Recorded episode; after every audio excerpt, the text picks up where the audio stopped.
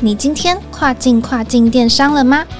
本节目由欧美日跨境电商第一门户视宇智宇制作播出。在这个节目里，你即将听到最新最专业的欧洲、美国、日本跨境电商资讯，以及由跨境专家分享的各种有趣电商营运故事。每周一个新主题，带你跨境跨境电商。各位听众朋友，大家好，我是 Doris，欢迎回到跨境跨境电商。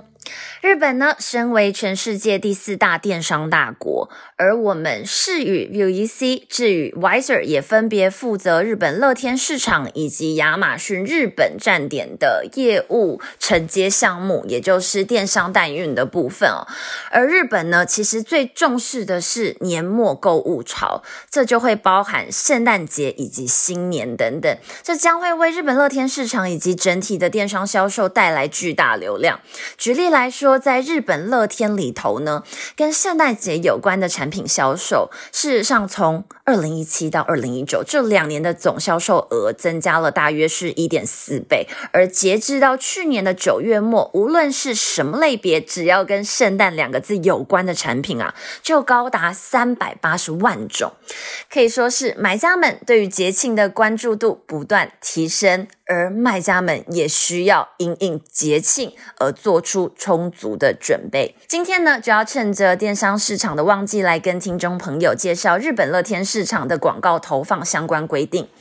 做好完善的广告投放，才可以在节庆机会来临的时候呢，好好的抓住销量哦。今天呢，特别再度邀请到视宇 VUEC 日本电商部经理 Vincent 来为各位听众朋友们分享投放日本乐天的市场广告之前，在提交资料的过程当中所需要注意的 checklist，包含网址、图片规范、价格限制等等都在其中。让我们欢迎 Vincent。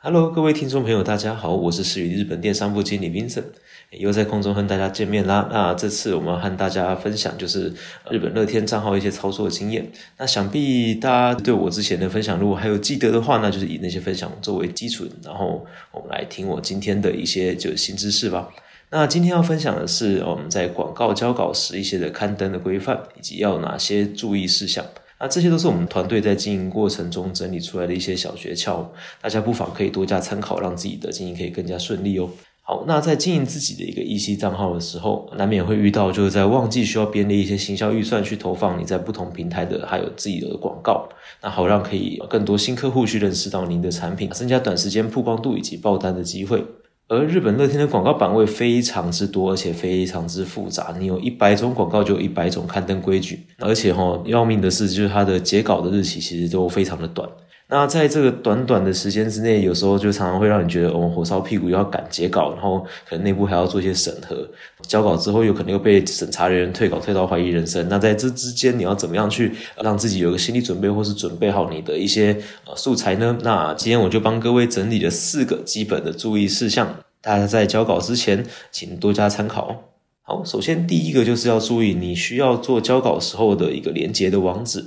在日本乐天市场，可以交稿的网址大概分为以下几个：商品页面、你的店铺页面、的分类页面以及你的 Go Page。那后面这两个分类页和 Go Page 其实常常作为所谓的你的活动页或者是特辑页面来当做就是一个导流的一个 landing page。那通常像是秒杀或者是店铺的 pick up 商品时，会只能选特定商品页面来作为曝光。但若是点数加倍、满千送百、酷碰券等广告版位，则大多可以将您的精心制作的一个活动特辑页面当做广告点击后的连接。这边要注意，若是用特定商品当缩图，也就是今天客人看到你的广告之后会是哪一个产品，则大多必须要将呃就是那个缩图上面标示的产品出现在不管是您导流之后的活动页还是商品页。那这两种做法其实各有好处啊，就是你导到哪边，它都会是一个流量跟转单。这两种做法各有好处，选择能达到最大广告效益的连接，才不会让您的经费打水漂哦。第二点，注意文字与图片规范。在交稿时，很多卖家常常会以为只要有现成素材就可以解决，但其实根据版位的不同，会有很多图片长宽、大小、规格等要求。并且通常因为是因为缩图的关系，如果今天官方要求就是您的缴交的素材必须压缩到一定的 KB 数以下的时候，这时候就要注意您的原本的素材压缩后，它的画质会不会导致就是说这个档案可能过大无法上传，或者是压缩后它的画素不好，导致呃呈现出来的效果呃没达到预期，让您的那个花大钱买的广告，可能最后消费者看到的不是一个漂亮的画面。那并且乐天特有的就是说，今天它会要求您的图片可能必须要是白背景图啊，或者是不能放文字，不能加上一些比如说价钱数字等特殊要求。那都会在交稿的时候，乐天会有就是详细的规范给您做参考。在第三点，注意折扣的内容。若您选择广告是属于需要将特定商品设，比如说 N 倍点数加倍啊，期间限定打 N 折这样子的一个固定的销售优惠作为条件的话。在做交稿的时候，您填上的这是对象商品，您必须预设好这个折扣，或者是预设好在期间的限定贩售。他们的审稿人员就会去看您的商品内有没有做好设定。那并且通常同步选择就是一些像其他的免运啊，或者是呃同捆等条件。那并且在曝光的时候，乐天会为商品缩图加上就是几倍点数回馈这种官方附上的一个图示 icon。那这时候就要注意，就是设定广告商品的优惠不要跟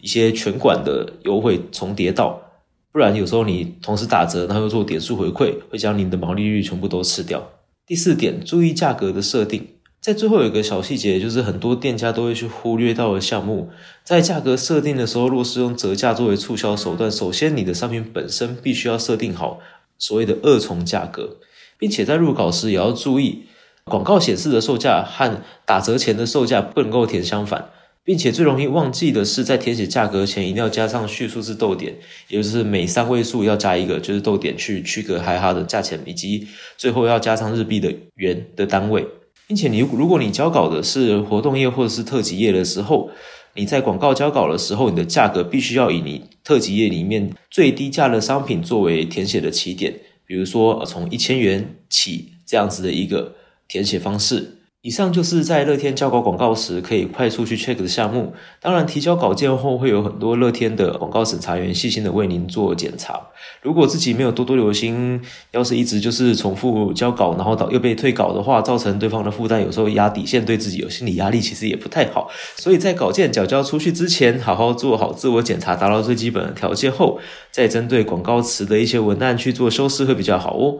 我今天的分享就到这边结束。我是 Vincent，如果您喜欢我们的节目，别忘了给我们五星好评哦。好啦，谢谢以上 Vincent 为我们带来精彩的分享，希望大家都可以把握呢 Q 四做好乐天的广告，迎来完美的销售喽。我是 Doris，别忘了每周二早上八点钟持续锁定我们的 Podcast 节目，让我们带你跨境跨境电商。我们下次再见喽，拜拜。